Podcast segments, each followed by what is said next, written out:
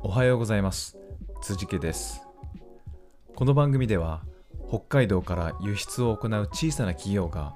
世界に向けて大きなチャレンジをしている様子をお届けしております、えー番組の内容について質問などあればコメントをいただいたりハッシュタグをつけてツイートしていただければお答えしようと思いますのでよろしくお願いします。それでは今日も行ってみましょう。北海道から世界の食卓。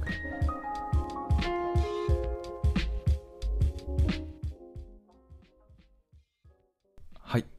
えー今日はですね第2回目ということで、えー会社の紹介をしてみようかなと思います、えー株式会社 TG グローバルですけど、えー北海道札幌市に本社があります、はい。え設立はですね2014年なの2月なので、えー今9年目を迎えております。もうす来年で10年目なんですね。はい。すごいすごいなんか長かったなっていうあっという間だったりもしますけど、はい、10年が経とうとしております、はい、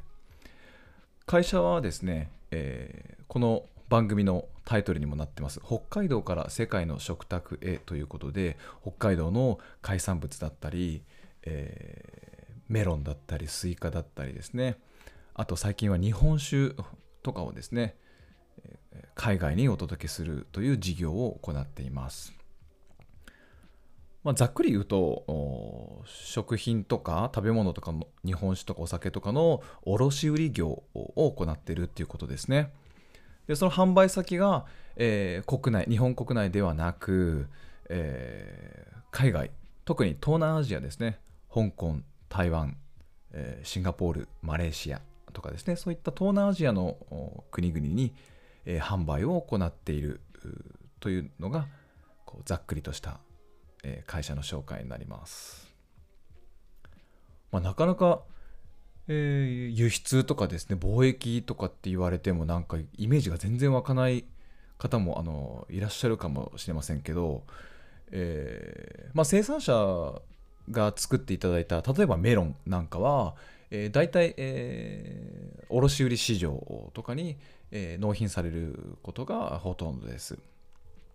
まあ、最近はあのあのイオンさんとかですね量販店様のところに直接商品が納品されるっていう流通もありますけど、えーっと我々はですね、えー生産者たちから、えーが納品していただいた中央卸売市場とかですねそういったところで、えーメロンとかを買わせていただく。そしてそれを、えー千歳空港ですねまで運んで、まあ、いろいろ検品したりサイズをチェックしたりとかして、えー千歳空港から飛行機のお腹えーに皆さんの荷物と一緒にあ手荷物ですね。あの皆さん旅行に行く時手荷物とかこう飛行機のお腹に入れるのをなんか見たことある方もいらっしゃると思いますが、えーあのお腹の中にですね、えーメロンとか、えー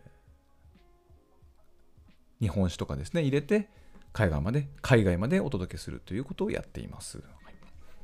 でさすがにの魚を生きたまま、えー、と発泡スチロールに入れてっていうのはちょっとこうやっぱ飛行機はですねその海水を乗せてはいけないというルールがああって、えー飛行機もし発泡スチロールが壊れたりして海水が漏れ出してしまうと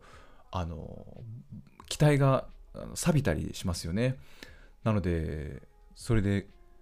一回なんか事故があったら過去に事故があったらしくってですねなんか海水が漏れて飛行機が使えなくなったかさ、まあ、錆びたりするんであの塩分で。なので飛行機の賠償損害賠償しなきゃいけないなんか何億とか請求されたみたいなこう事故が過去にあったらし過去にあったらしいんですけど、はい、あ弊社じゃないですけど弊社そんな事故あったら潰れてあの倒産してしまいます。はい。なのでえーまあ、そう海水とかはね乗せられないんですけど、まあえっと、保冷剤とかドライアイスとかを使って冷やした状態で発泡スチロールとかで、えーラッピングとかしてお客様の元まで、えーお届けお届けするっていうことをやっています。えーそんな弊社ですけど、従業員は、えーまあ、入れ替わり、こう出たり入ったりっていうのはもちろんあるんですけど、平均してだいたい7、7名、8名とかですね、そう、例ぐらいの人数で、え小さくやっています。えー内訳はですね、日本人のスタッフが5、6名で、中国籍の方がいたり、1名いたり、台湾籍の方がいたりですね、結構多種多様な働きあのメンバーが働いています。あのもちろんパートさんとかも1、2名、えーいらっしゃったり、えー女性の方ですね、がいらっしゃったりして、結構ね、みんな年平均年齢も20代後半から30代前半ぐらいまでで若いメンバーが、えー揃っています。えー唯一私だけが、えー40代でちょっと年いってますけど、はい、皆さんあの若い会社で、えーフレッシュです。はい。えーっと、そうですね。あと、販売先ですね。その誰に販売してるのっていうのはちょっと気になる方もいらっしゃると思いますけど、えーっと、シンガポールとかはですね、レストランのを数店舗を経営されているオーナー様に、えー海産物のセットを送っあのお届けしたりですね、えーマカオの業者様は日本酒が欲しいということで、えーその方はその方は日本酒の店舗を店舗を運営経営されてますね、はい、その方に対して日本酒をお届けしたりあとは最近だとインターネットの販売を行っているので、えー北海道産のホタテが欲しいなんていうなんか問い合わせだったりもあったりします。で個人個人のお客様があの私がカニを食べたいからカニを1杯送ってみたいなあの問い合わせとかは特にあのないというか対応できないというか、はい。えー業務用の卸売業ををやっていますので、えー、大体販売先になるのは現地の、えー現地の卸売業者様だったりですね。現地のレストランのオーナー様だったりとかっていうのが、えー取引先になります。でどどうやってそういう人たちと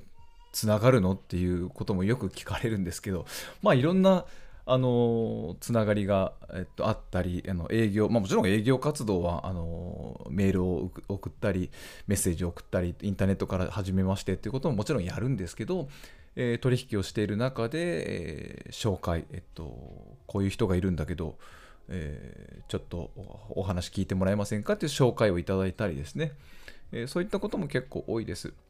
あとね、面白い、面白いのが、面白いのがって言っちゃうとあれだけど、すでに取引をしていて、空港にあの私どもの荷物とか書類があのある状態をですね、他の業者がなんかその情報を聞きつけて、えっと、本当はあのその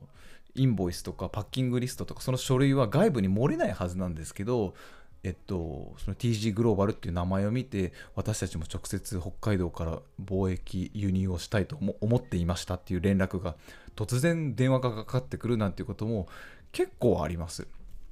でどうやって我々をあの知ったんですかって聞くといや実はってゴニョゴニョゴニョゴニョって感じであの